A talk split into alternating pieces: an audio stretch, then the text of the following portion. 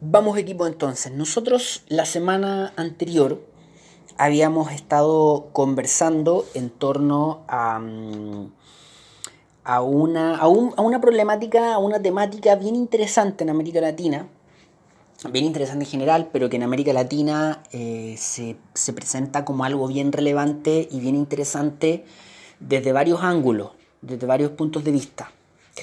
Em, bueno, nosotros primero habíamos estado, habíamos entrado ya hace un par de semanas atrás, un par de miércoles atrás, a la segunda unidad, em, que lleva por título Nuevas ideas políticas de revoluciones al populismo.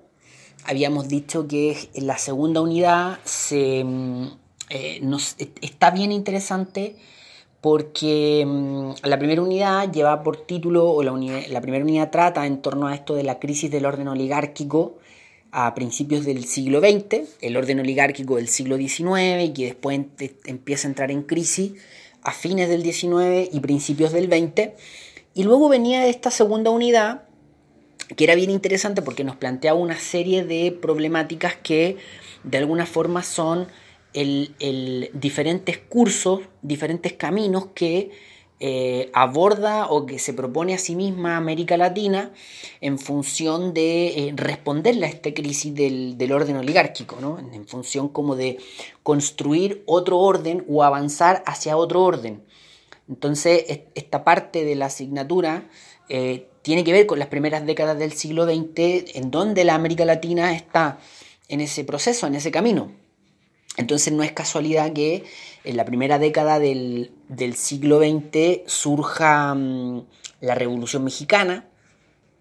No es casualidad que eh, en las primeras décadas del siglo XX en América Latina, en los diferentes países de América Latina, surjan, eh, esto lo habíamos conversado en Historia de Chile alguna vez, yo creo, no, evidentemente eh, no, no, no importa si no nos acordamos, pero habíamos hablado cómo en las primeras décadas del siglo XX además empieza a surgir este fenómeno de la política de masas o del político de masas, del político que le habla a las masas. Eh, a fines del XIX también surge con mucha fuerza el, sindicalismo, el movimiento obrero, surgen movimientos populares. Entonces en las primeras décadas del siglo XX eso empieza también a tomar muchísima fuerza. Eh, mucha más fuerza que antes. Antes ya era un fenómeno significativo en términos de sus contenidos, pero en las primeras décadas del siglo XX empieza a tomar mucha fuerza y se generan eh, conflictos y convulsiones políticas. Em, ya vamos a estar las próximas clases conversando en torno a otro fenómeno político bien interesante que es el populismo. Y que justamente tiene esas características. También es un fenómeno político de masas eh, y que de alguna forma termina siendo una suerte de curso de camino que toma América Latina intentando abrir, abrirse paso hacia un nuevo orden político. Y bueno, en ese contexto está, tal vez no en ese contexto, también, tal vez como un proceso ya más maduro, pero, pero también un poco en este siglo XX convulso, en este siglo XX que, que se abre paso ¿no? hacia, un, hacia un orden diferente, hacia un nuevo orden, em, surgía este, este debate que nosotros planteamos la semana anterior en torno al, desarrollismo, ¿no? en torno a la pregunta por el desarrollo, a la problemática por el desarrollo, al problema este del subdesarrollo, a esta receta que los latinoamericanos nos vamos a, a, dar a nosotros mismos, que es la industrialización, que es eh, ver eh, una salida a nuestros problemas en eh, la matriz productiva y económica que hemos, que hemos seguido. entonces la semana pasada dábamos este debate, ¿no?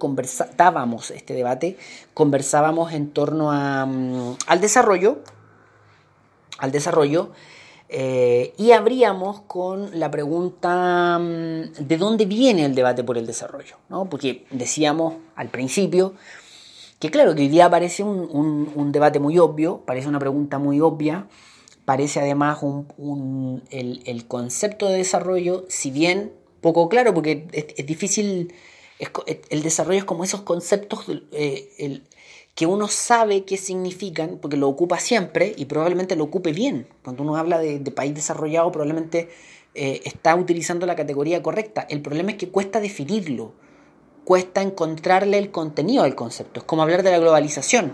Uno sabe de qué está hablando cuando habla de globalización o cuando habla de mercado también. Uno, uno dice el mercado y uno sabe de qué está hablando cuando habla del mercado.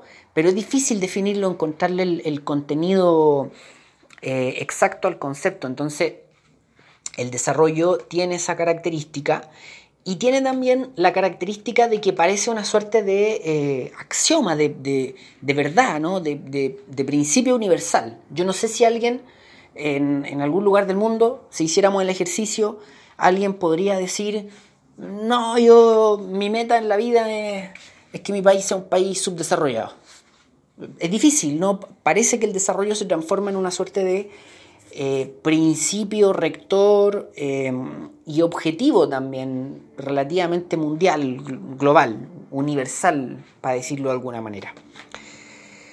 Y bueno, nosotros nos hacíamos la pregunta eh, de dónde viene el debate por el desarrollo y aterrizámoslo rápido porque este es solo un, un recuento de goles de la semana pasada. Eh, de dónde viene el debate por el desarrollo y particularmente de dónde viene en América Latina el, debate por el desarrollo. Y bueno, y bueno eh, planteábamos nosotros también un, recuento eh, relevante si uno hace la, mirada histórica, si uno hace el, el, recorrido histórico al debate por el desarrollo, y es honesto intelectualmente también, hay que decir que el debate por el desarrollo tiene un hito fundamental en eh, los objetivos de política exterior de los Estados Unidos en el contexto de la Guerra Fría. es, Estados Unidos el que habla del concepto de eh, países que han alcanzado un nivel de desarrollo y eh, un segundo concepto de países que están por debajo de ese nivel de desarrollo. O sea que están digamos, como literalmente lo decía Truman, eh, under development, por lo tanto se tradujo como subdesarrollo. Es Estados Unidos, es el presidente Truman el que hace esta división del mundo entre países desarrollados que han alcanzado una economía moderna, avanzada y que además políticamente son liberal democráticos y esos otros países, esa gran cantidad de países que están por debajo del nivel de desarrollo que, alcanzamos, que alcanzaron estos países desarrollados y que son países eh, con economías tradicionales, atrasadas, países que además recién se están empezando a independizar, en, principalmente en África, en Asia, y también, y también los latinoamericanos que ya llevan unos 100 años de independientes, pero que aún están en ese nivel económico por debajo de nuestras características, de nuestras condiciones, de nuestras capacidades. Entonces va a ser Estados Unidos el que plantea por lo menos los conceptos iniciales, los términos iniciales de desarrollo y subdesarrollo, eh, y el que finalmente termina estableciendo este objetivo global de alcanzar el desarrollo, ¿no? esta lógica de, alcanzar a ser un país desarrollado. Esa es como una fuente del debate, ¿no? Hay que ser honesto y hay que decir, sí, ellos fueron los que plantearon esos conceptos.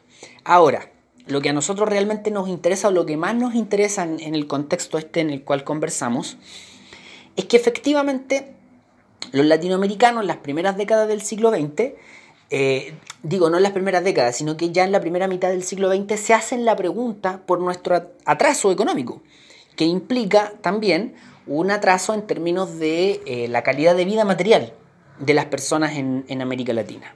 En, en términos súper simples, en América Latina todavía habían grandes condiciones de pobreza, habían grandes condiciones de atraso, habían grandes condiciones de, miseria en muchos casos, eh, de malas condiciones materiales en las ciudades, no había mucha condición de hacinamiento, etcétera, etcétera, etcétera.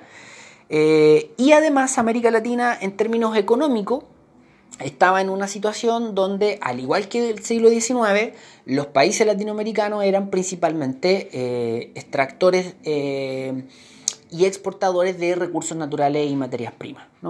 Entonces el punto es que en América Latina eh, un conjunto grande de em, intelectuales, de economistas, de políticos, gente de diversos ámbitos empieza a pensar en este fenómeno de la condición en la que está América Latina y en ese debate que plantean, y esto es importante en términos de la historia de las ideas, de la historia de los debates académicos y políticos, empiezan a pensar en, en la condición en la que está América Latina y al mismo tiempo empiezan a pensar en las recetas y las teorías que están dando, que dan aquellos que están en los países centrales, utilizando los conceptos de Truman en los países desarrollados.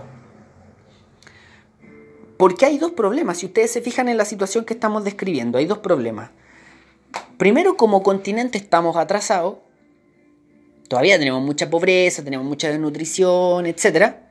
Y en segundo lugar, los que nos están dando recetas para superar nuestro subdesarrollo, los que nos están diciendo cómo superar el subdesarrollo, no somos nosotros son los economistas de los países desarrollados y son los políticos de los países desarrollados que nos están dando las recetas, que nos están diciendo lo que tenemos que hacer. Entonces, en, ese proceso surgen en, América Latina un, pensamiento, surgen propuestas, surgen diagnósticos, eh, surgen, eh, digamos, eh, visiones respecto a, estos debates, ¿no? surgen, surgen respuestas para este debate. Y una de las respuestas más relevantes y tal vez la más trascendente de todas es lo que justamente nosotros conversábamos la semana anterior, de lo que nosotros discutíamos la semana anterior, que era este denominado pensamiento Previch-Cepal. ¿no? Eh, en América Latina surgieron teorías del desarrollo, surgieron ideas en torno al desarrollo. En América Latina eh, surgieron respuestas a este debate, surgieron posiciones, ¿verdad? Y probablemente la piedra angular, ¿no? el, punto desde donde van a surgir esas teorías del desarrollo, la gran madre matriz de donde van a surgir esas teorías del desarrollo o el, gran marco teórico que van a utilizar las teorías del desarrollo va a ser el pensamiento eh, Previch-Cepal o bien esto, este esquema conceptual que elabora el economista argentino Raúl Previch, que nosotros explicábamos la semana anterior, de lo cual conversábamos, que es este eje centro-periferia. ¿verdad? Que no lo vamos a volver a, detallar porque ya lo discutimos la semana anterior, pero ahí para plantearlo, para, recordarlo, digamos, para jugar con él, el, eje centro-periferia. ¿no? Este, esta, esta definición de que en el mundo la economía política internacional la economía internacional está dividida en dos grandes grupos de países, los centrales y, los países periféricos. Em, entonces, bueno, nosotros decíamos que el pensamiento previch-cepal, este, este, este eje centro-periferia, ¿no? esta forma de entender la economía internacional a través de este eje centro-periferia, que, bueno, que establece inicialmente eh, Raúl Previch eh, al alero de esta, de esta institución que es la Comisión Económica para América Latina y el Caribe, la CEPAL, eh, que en, la cual van a trabajar una serie de economistas latinoamericanos, que Raúl Previch va a ser su secretario ejecutivo, y que desde ahí, digamos, institucionalmente, digamos, esta institución sirve como una suerte de, cobijo para estos economistas que están dando este debate. Y bueno, Raúl Previch establece esta, mm, esta, esta teoría y que se transforma en clave, como yo decía, para el debate por el desarrollo. Se transforma en una suerte de, mm, piedra angular de las teorías del desarrollo latinoamericana. Eh, y eso en, dos grandes términos, que nosotros lo planteamos igual la semana anterior.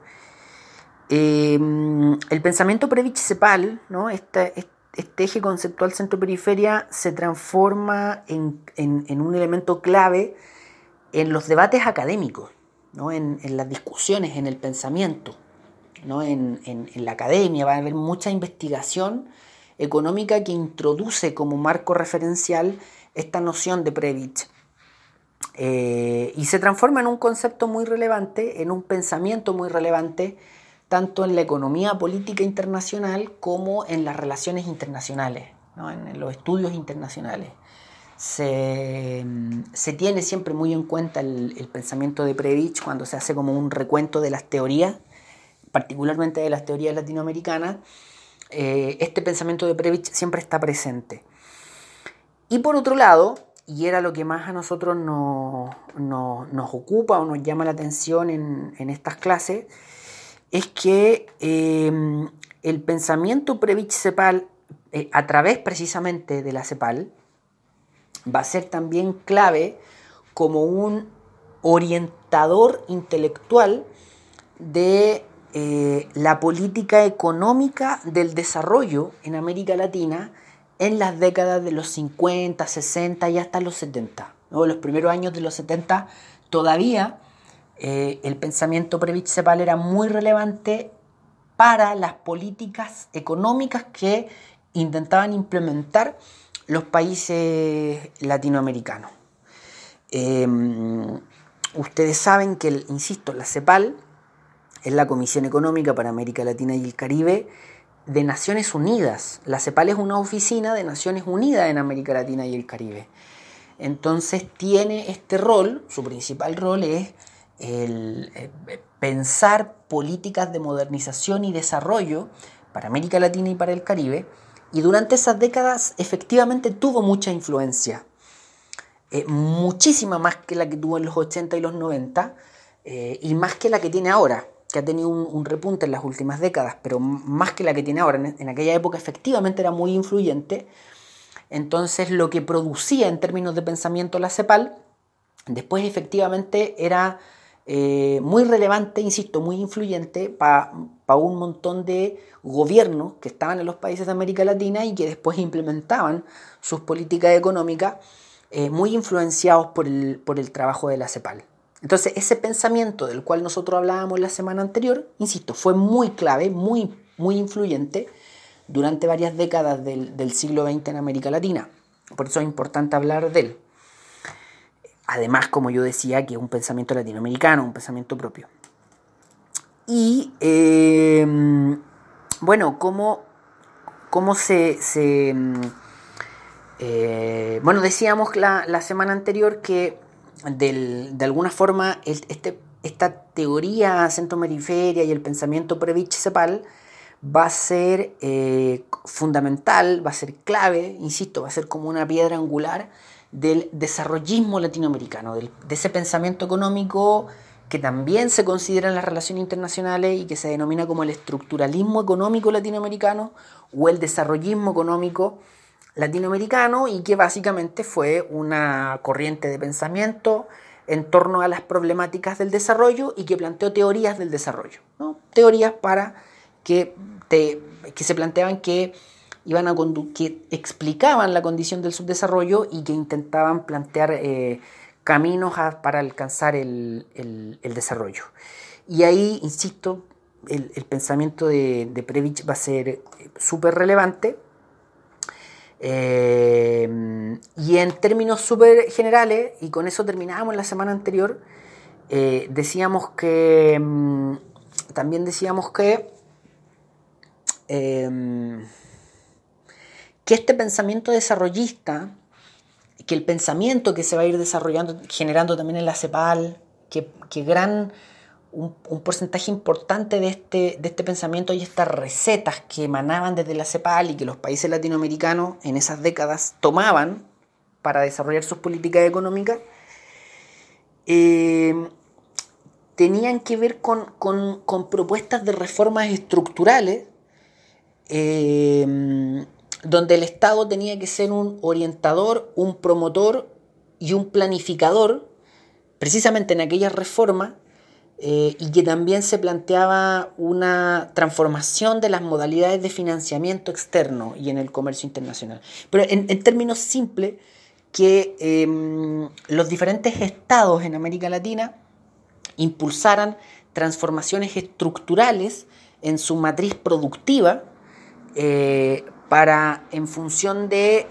un elemento que se consideró clave, alcanzar la industrialización. Es decir, éramos países periféricos, exportadores de materias primas, Y un elemento clave para dejar de ser países subdesarrollados era que nuestras economías se industrializaran. Que nuestras economías se industrializaran. Ahí había un factor clave, fundamental, en todo este proceso que hemos estado describiendo desde la semana anterior, en, en todo este contexto, ¿no? El objetivo de la industrialización. Y para aquello se planteó, lo decíamos la semana anterior, una reforma estructural que se denominó por sus siglas en español ISI, Industrialización por sustitución de importaciones. Industrialización por sustitución de importaciones.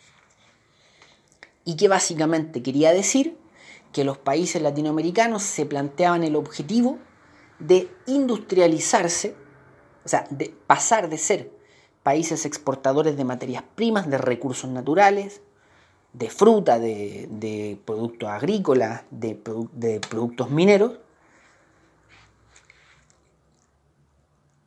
para pasar a ser productores y exportadores de productos manufacturados industrializados. Eh, industrialización por sustitución de importaciones, porque básicamente se planteaba que había que reemplazar las importaciones, o sea, esos autos, esos, esos eh, esas maquinarias que se importaban desde Europa, desde los Estados Unidos, había que reemplazarlas. No había que importar más eh, o había que reducir la cantidad de importaciones y había que reemplazarla por productos nacionales, ¿no? por productos industriales propios.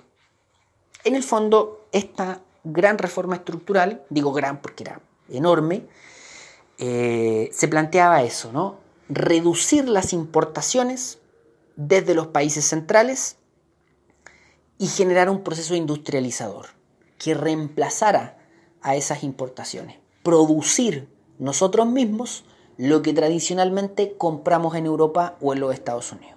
Producir nosotros mismos los productos industriales. Esa era en términos generales la, mm, esta gran reforma estructural que se denominó EASY y que de alguna forma es como el, digamos, la gran reforma de, todo este proceso. Eso, la gran reforma y el gran objetivo, ¿no? Eso se plantearon una serie de países latinoamericanos en, aquella época. Y para poder cumplir con aquella gran reforma estructural, se plantearon una serie de políticas económicas, objetivos, etc., eh, para poder llevar adelante esta, esta, mm, esta reforma, este, este objetivo gigante de la industrialización.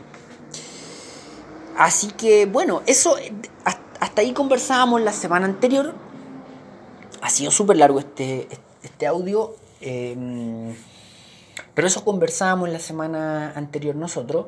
Eso no, nos planteábamos y dejábamos hecha la, la pregunta con la que cerrábamos la, la clase y era em, que, bueno, ¿qué pasó con, esa industrialización? ¿no? Porque hasta ahí eh, el, diagnóstico, hasta ahí la receta, y después hay que ver cómo nos fue con el tratamiento, ¿no? cómo evolucionó el, paciente, porque, bueno, quedamos hasta ese punto eh, muy, digamos, sobre el papel, pero nos falta revisar aún eh, hacia dónde fue esa, industrialización, qué pasó con, esa industrialización. Y como somos latinoamericanos, sabemos, conocemos la historia de nuestros países, tenemos además el, spoiler, no somos un continente industrializado. Entonces la pregunta además es, bueno, además de qué pasó, bueno, ¿por qué pasó? Equipo, entonces, dejamos esta suerte de, de, retroalimentación enorme, gigante y extensa y seguimos en un, en un siguiente audio dando algunos pasos hacia adelante.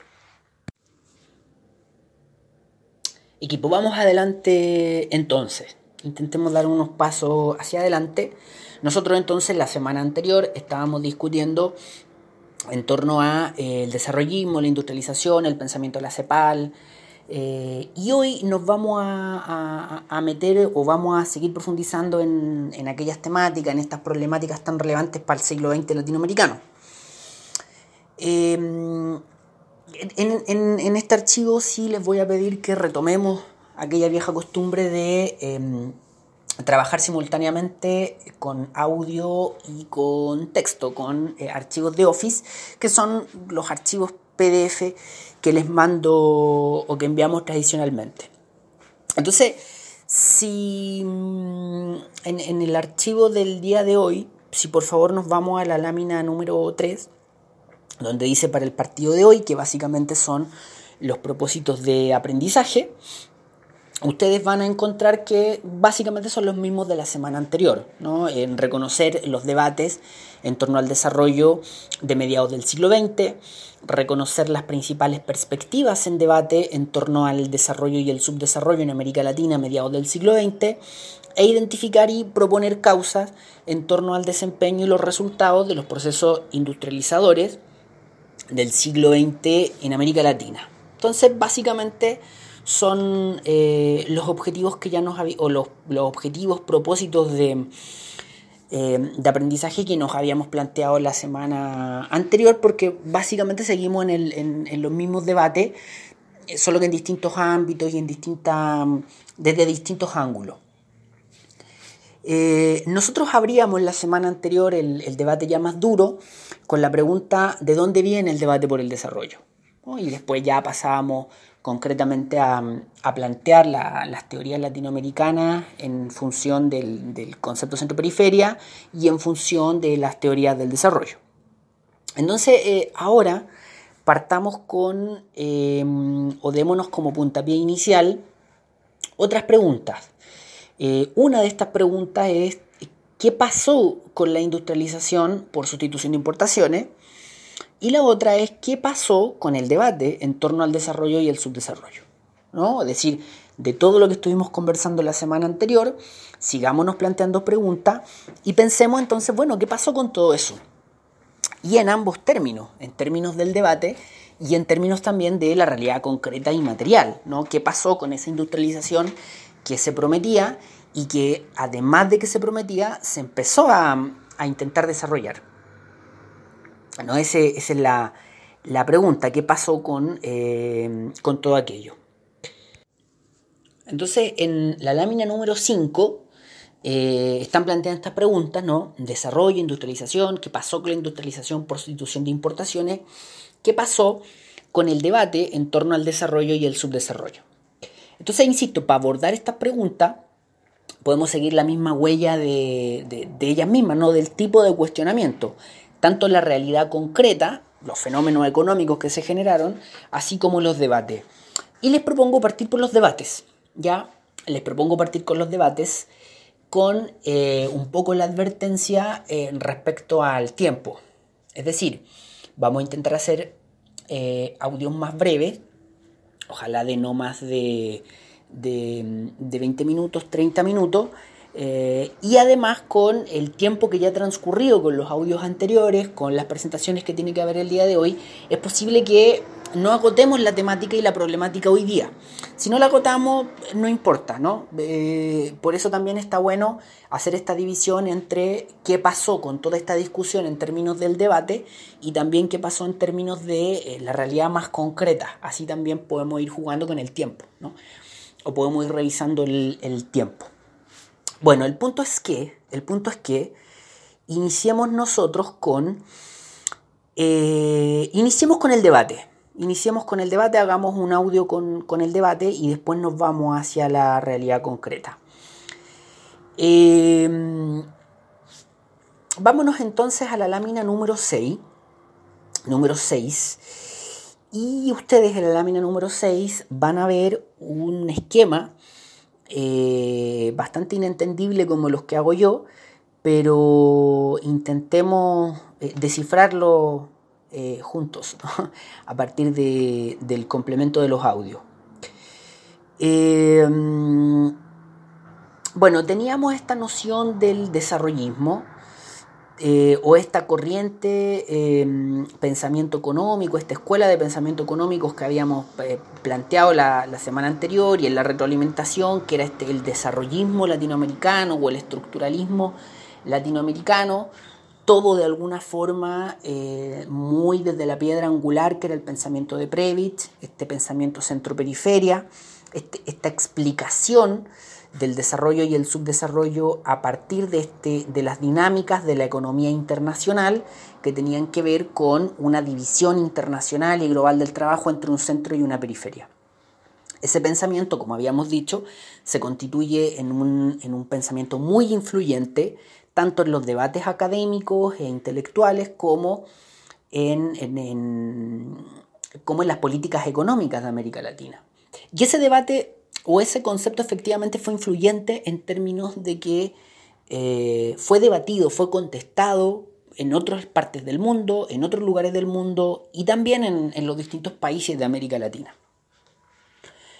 Entonces, en, América Latina va a surgir una, una, mm, en la propia América Latina, va a surgir una respuesta a, esta, a este pensamiento Previch-Cepal, a estas teorías de, mm, de Raúl Previch eh, y del desarrollismo latinoamericano, porque no solo por una cuestión académica, no solo por una cuestión de, de debate academicista, sino porque, como habíamos dicho, el pensamiento Previch-Cepal va a ser muy influyente en las políticas económicas de los distintos países. Entonces, discutir con, este pensamiento, discutir con estos autores, eh, efectivamente estaba también en los dos ámbitos.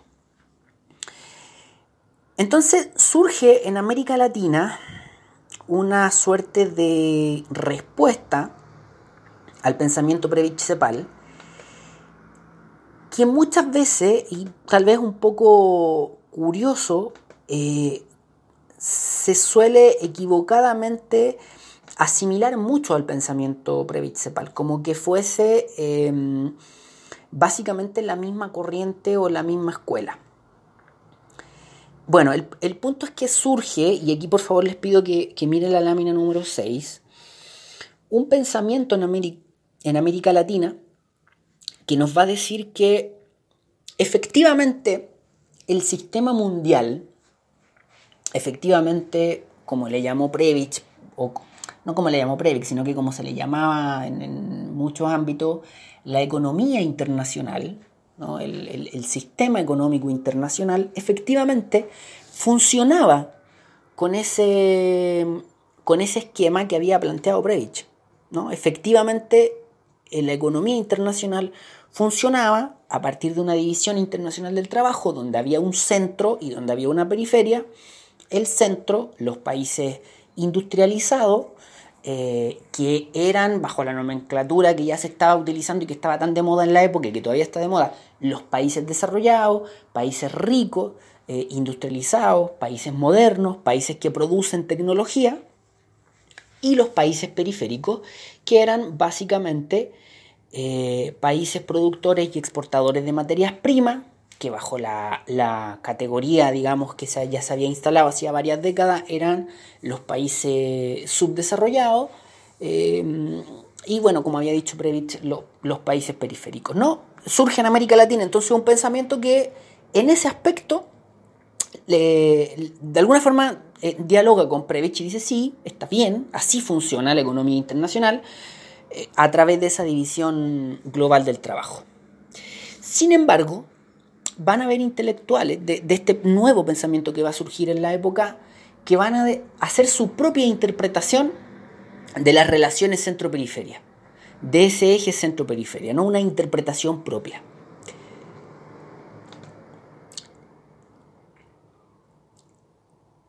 Y esa interpretación propia, ¿no? esa nueva interpretación,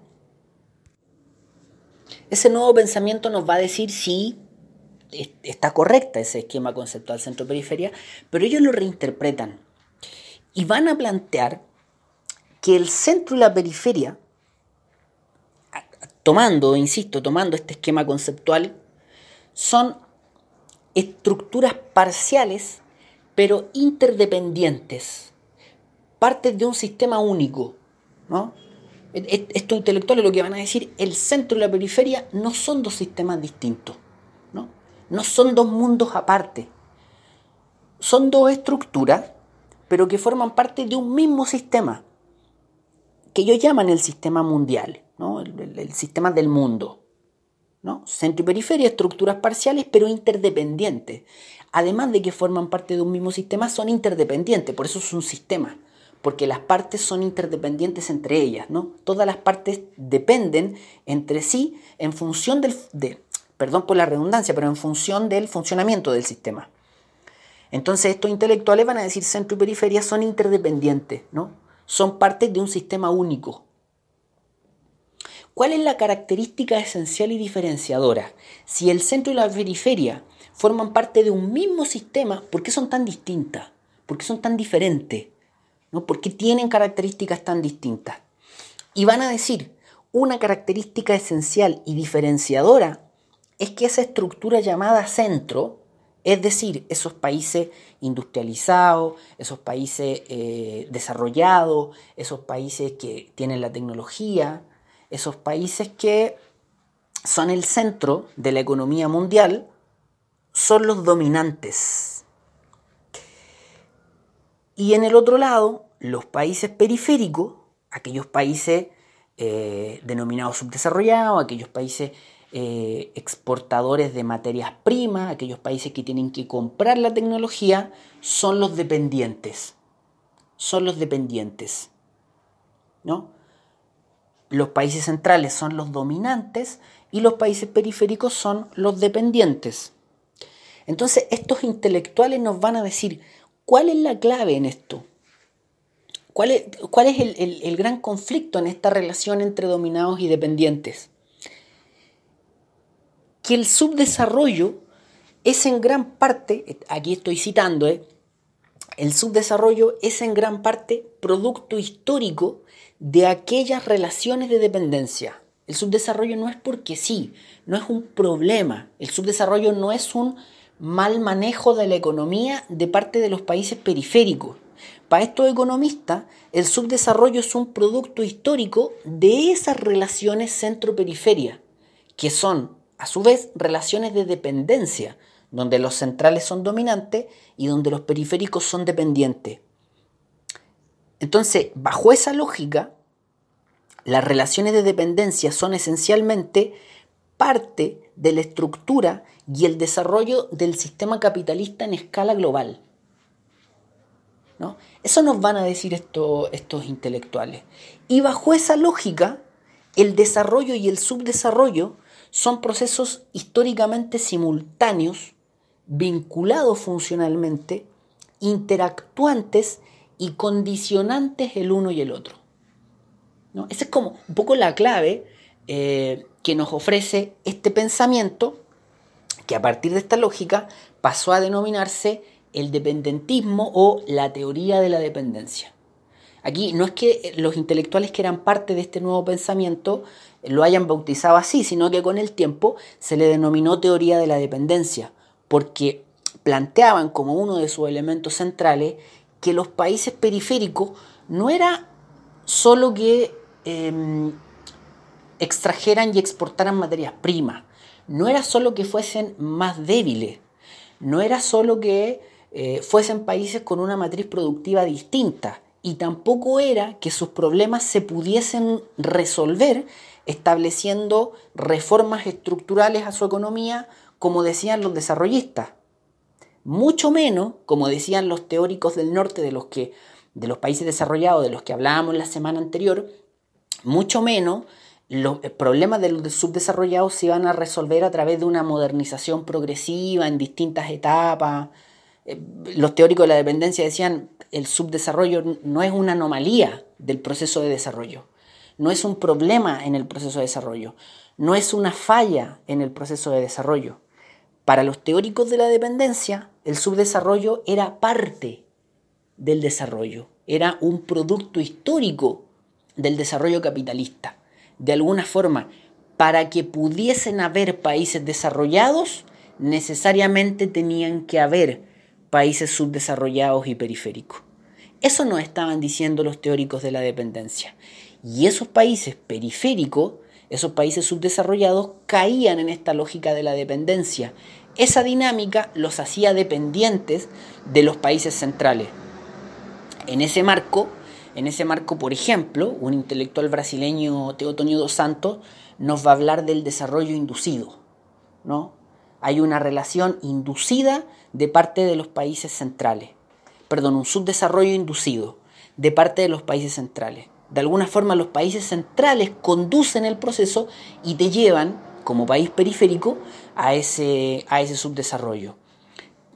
Pero ojalá que se entienda esto, no desde una perspectiva así como maniquea, o no, no es que sean como, como los países eh, centrales titiriteros y, y, los países periféricos títeres. No, no se trata de hacer esa caricatura, sino que se nos está diciendo, hay una dinámica histórica que es así, ¿no?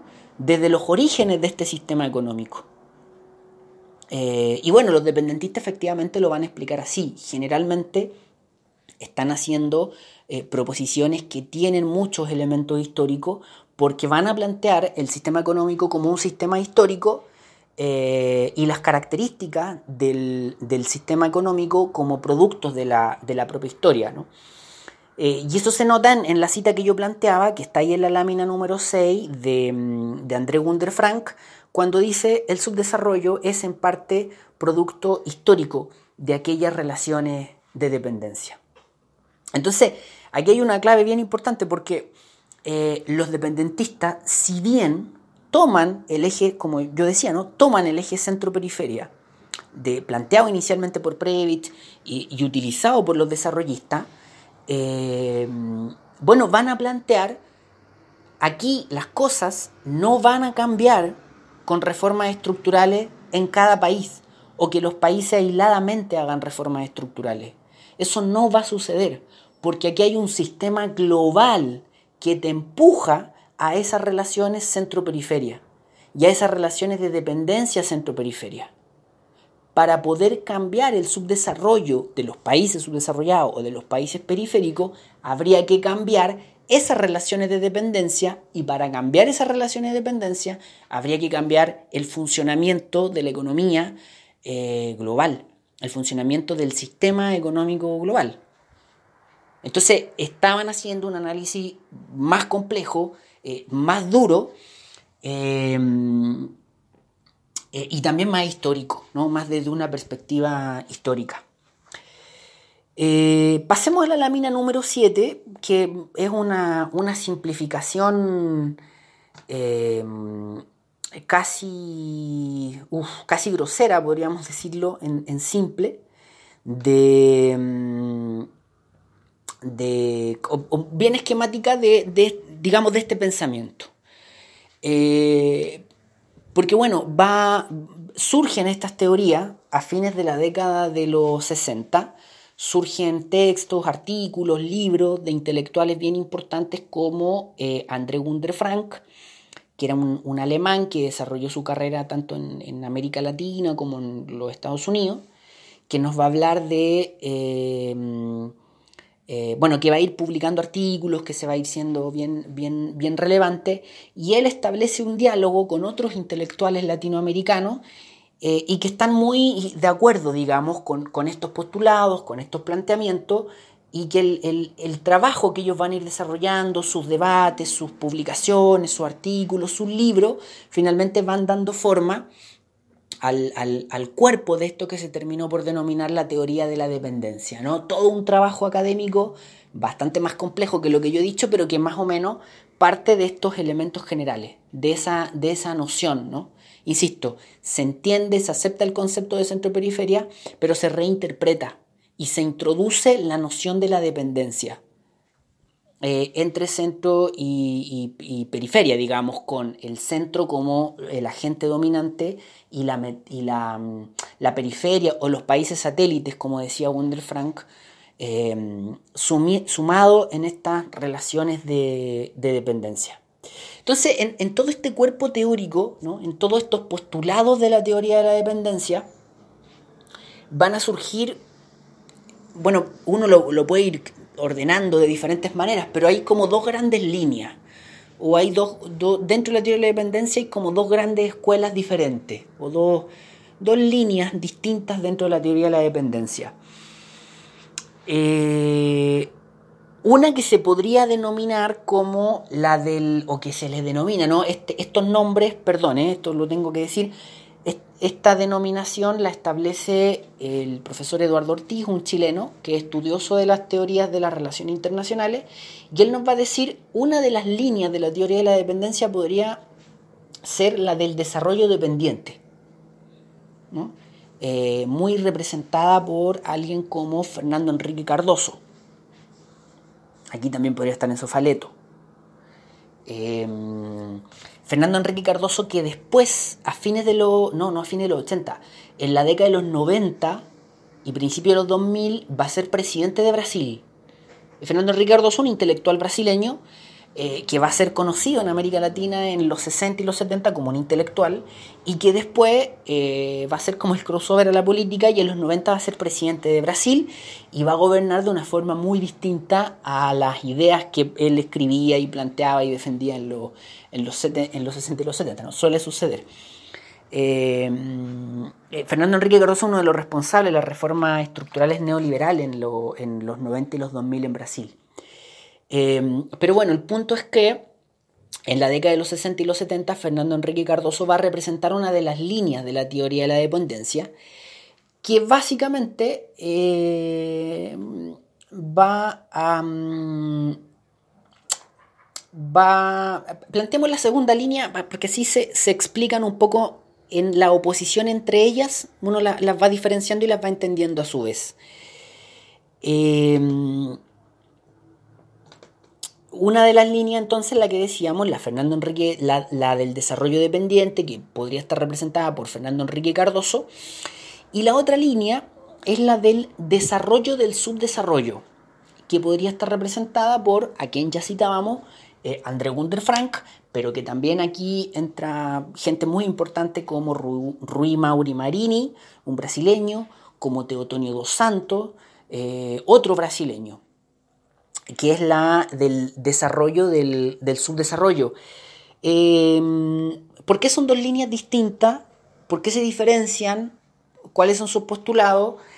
La línea del desarrollo dependiente de Fernando Enrique Cardoso está un poco más cerca de los desarrollistas que hablábamos la semana anterior.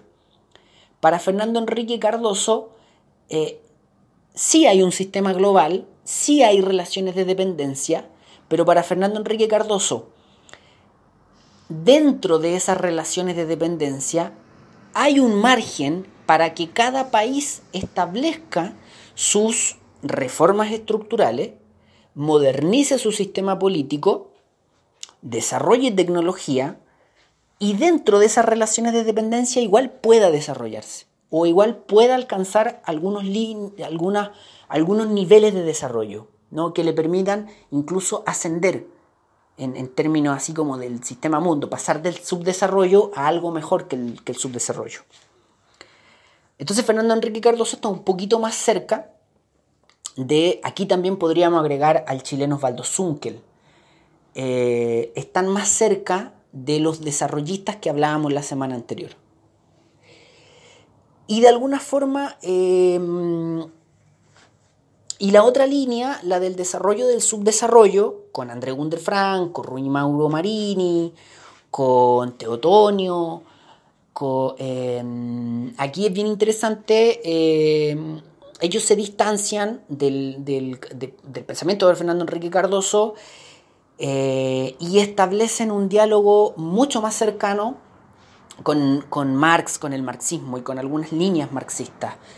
Em, claro, esta, esta línea del desarrollo y el subdesarrollo es mucho más marxista eh, y plantea y, es mucho más cercana a lo que ya habíamos descrito de la lámina anterior. es decir, hay un sistema económico global eh, basado en estas relaciones de dependencia y para poder generar una, una superación en sí misma de la periferia, de esas condiciones en las cuales vive la periferia, habría que romper esas relaciones de dependencia, pero eso está prácticamente determinado por el funcionamiento del sistema económico global. Entonces la clave tendría que ser generar una modificación radical y estructural en el sistema económico global para poder mejorar esas eh, relaciones em, de dependencia eh, y las condiciones de los países periféricos. Ahora, no es que sean deterministas ni es que sean negacionistas de cualquier mejora, solo que están diciendo que esas relaciones de dependencia derivan del funcionamiento de la economía global. Entonces, en el fondo te están diciendo, no te vas a desarrollar. Olvídalo, eso no va a suceder. porque las relaciones de dependencia impiden tu desarrollo. Eh, y esta teoría, esta teoría, esta teoría de la dependencia, ¿por qué la destacamos tanto? Eh, por una cuestión bastante similar de lo que planteamos la semana anterior del pensamiento Previch-Cepal y de los desarrollistas, porque son una de las muy poquitas teorías latinoamericanas propiamente tal. Esto es pensamiento latinoamericano. El concepto centro-periferia es verdad, uno se lo puede rastrear a unos geógrafos de Alemania a principios del siglo XX. Ya se había utilizado. Eh, incluso eh, las líneas eh, que alcanzó el pensamiento de Lenin, incluso tenía la, noción de la periferia. Pero así, centro-periferia propiamente tal, como se termina instalando en el pensamiento, en el, digamos, en el, en el debate académico global, es pensamiento latinoamericano, producido en Latinoamérica, al, cual se le, en el cual eh, Previch tiene la paternidad y la responsabilidad intelectual en esto. Y a partir de ese concepto van eh, eh, generándose otras escuelas de pensamiento, otras teorías que toman el, el concepto centro-periferia y como se dice, corren el cerco del conocimiento. O sea, yo agarro un concepto, y a partir de ese concepto voy creando más, voy pensando más, voy produciendo más pensamiento, más conocimiento, más ideas, más teorías. Eh, y acá en América Latina todo este proceso es tan importante por eso. No solo por lo concreto y lo material de la industrialización, sino porque eh, América Latina pensó mucho, se sentó a pensar y produjo, fue muy productiva en términos intelectuales.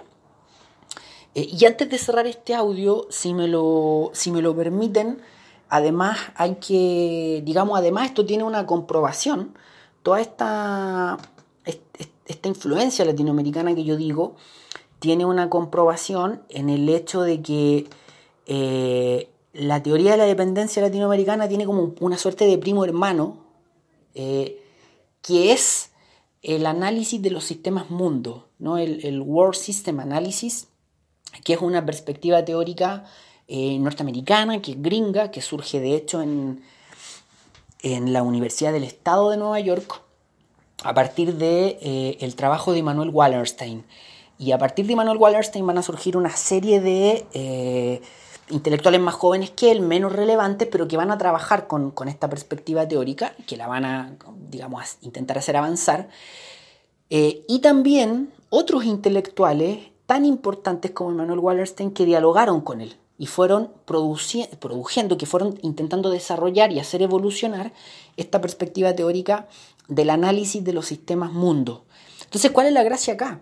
Que Wallerstein, como teórico norteamericano, un intelectual que de hecho está insertado en la academia gringa, eh, en la década a fines de los 60 y principios de los 70, va a empezar a estudiar a los, a los teóricos dependentistas va a estudiar la dependencia y él mismo lo dice, eh, porque Wallerstein utiliza el concepto centro-periferia y de alguna forma ayuda mucho a que el concepto centro-periferia se introduzca en la academia norteamericana, eso se estudia en, digamos, ya no, es tan, no está tan presente, pero si uno revisa revistas norteamericanas, revistas gringas académicas, está el concepto y una parte importante de eso se le debe a Immanuel Wallerstein y el propio Immanuel Wallerstein lo dice. Yo el concepto lo tomé de los dependentistas latinoamericanos, de Wunder Frank, de Teotonio, de Rui Mauro Marini, y los dependentistas latinoamericanos, a su vez, eh, hicieron una interpretación propia del concepto que era original de Raúl Previch, también latinoamericano,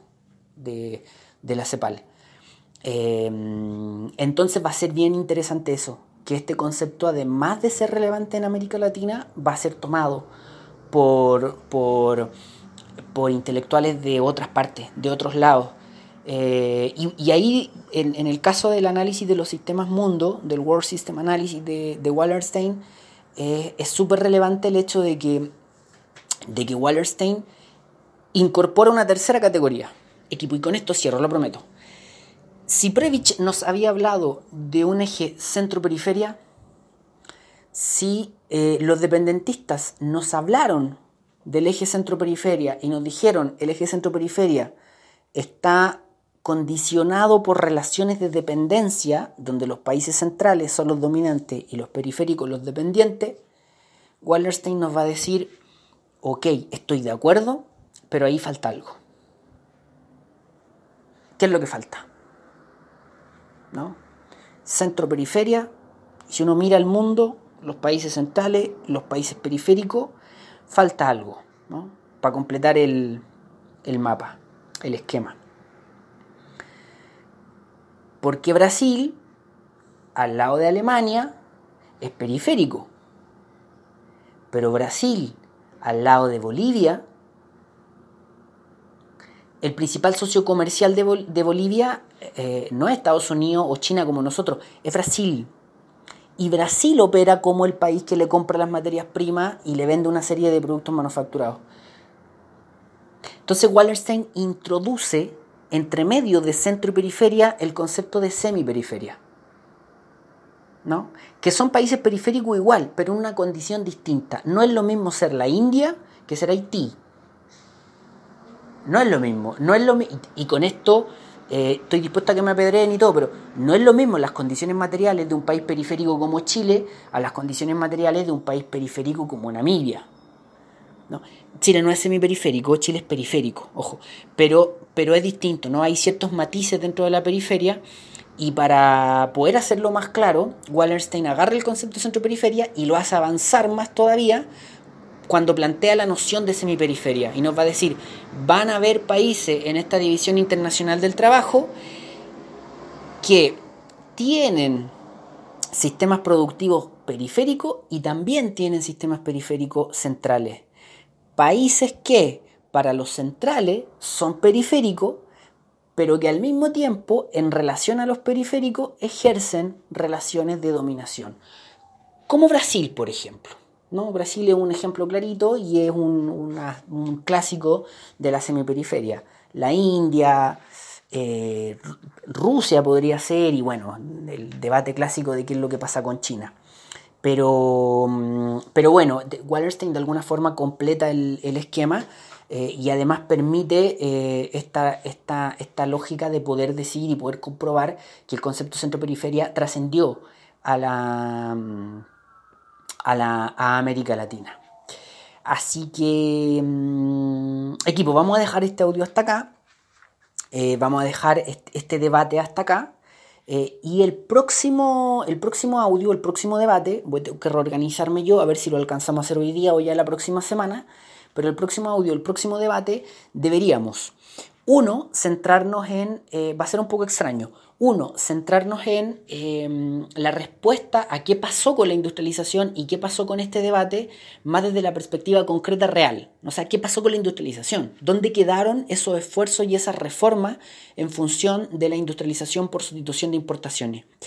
Y cuando respondamos a eso, que lo vamos a hacer a través de un economista que se llama Osvaldo Zunkel, muy importante, un chileno que se llama Osvaldo Zunkel, cuando hagamos eso, vamos a a volver al debate académico, eh, porque hay una pregunta que los teóricos de la dependencia no lograron responder, que los teóricos del sistema mundo sí dieron una respuesta, pero como los teóricos de la dependencia no lograron responder, eh, los teóricos de lo académico y los teóricos neoliberales eh, aprovecharon para decir, bueno, la teoría de la dependencia está bonita y todo, pero hay que guardarla en, dejarla bien guardadita en una biblioteca porque para analizar la realidad eh, hay, un, hay un problema.